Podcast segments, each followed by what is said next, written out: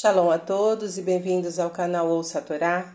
Vamos para a quinta aliada para Shá Itro, que está no livro de Shemot, Êxodo, no capítulo 19, versículo 7, e nós vamos ler até o versículo 19.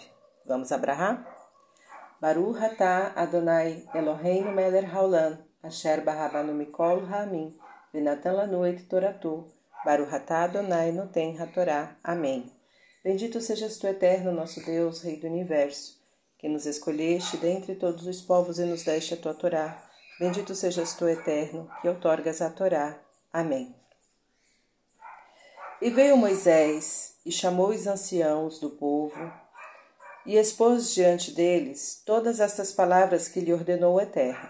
E respondeu todo o povo juntamente, dizendo: Tudo o que falou o Eterno faremos.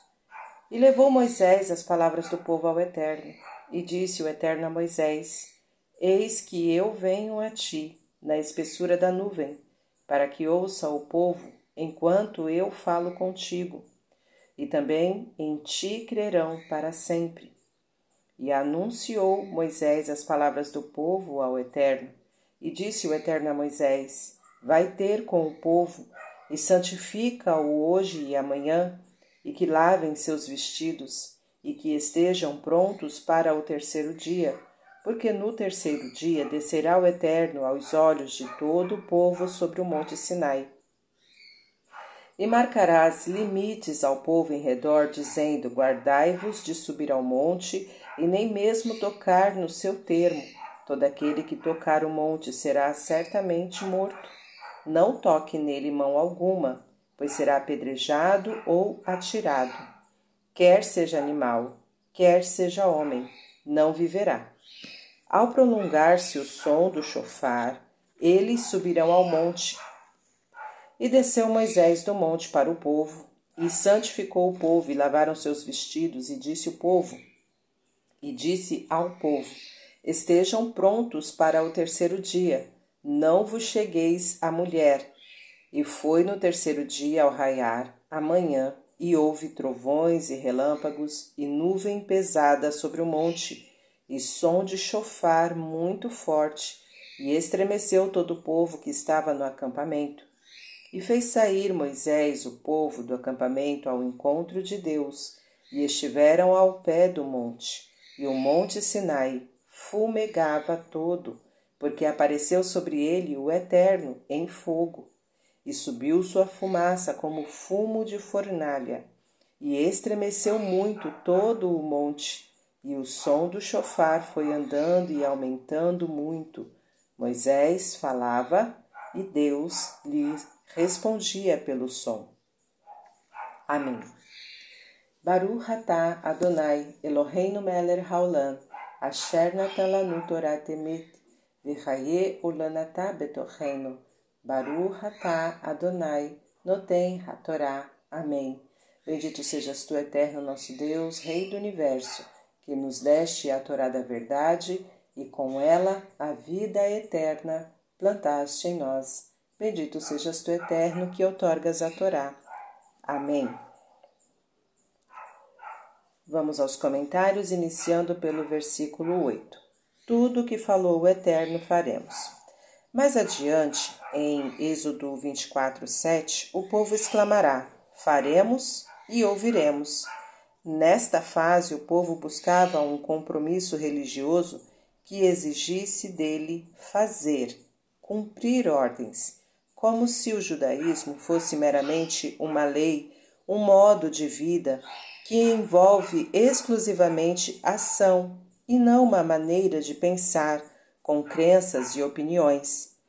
É só depois da revelação do Sinai, detalhada em uma série de leis relativas à preservação da vida e da sociedade, como também a observância de rituais e cerimônias, que o povo aceita não apenas agir, mas também ouvir à medida que agem e, consequentemente, atender não à ordem de uma letra morta, mas sim à palavra do Deus vivo.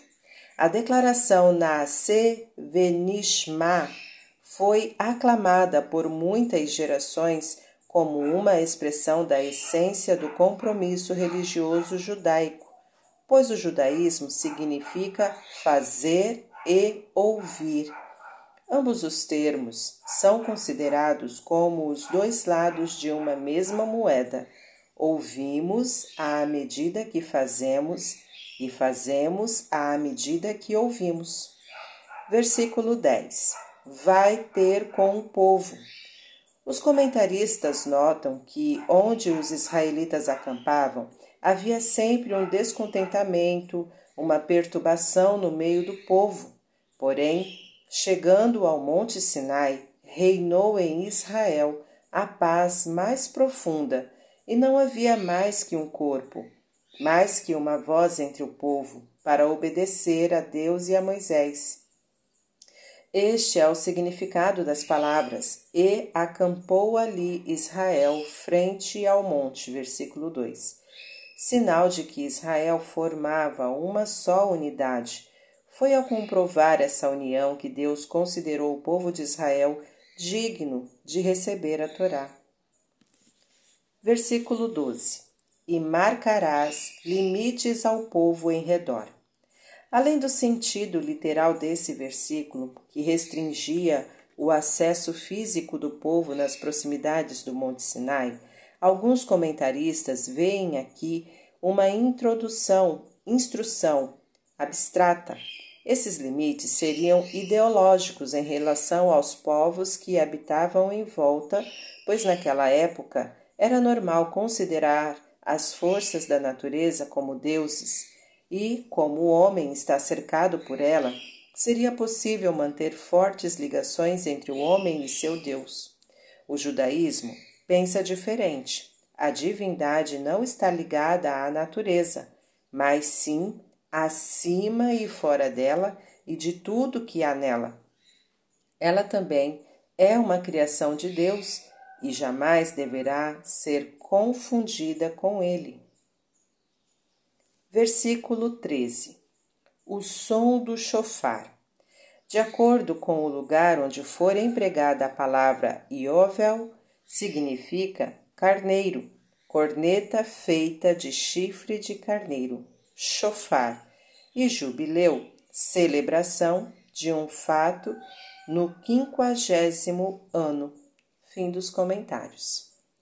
Tá gostando do conteúdo do canal? Então comenta, curta, compartilha e se ainda não for inscrito, se inscreve, ativa o sininho e fique por dentro de todas as novidades. Shalom a todos!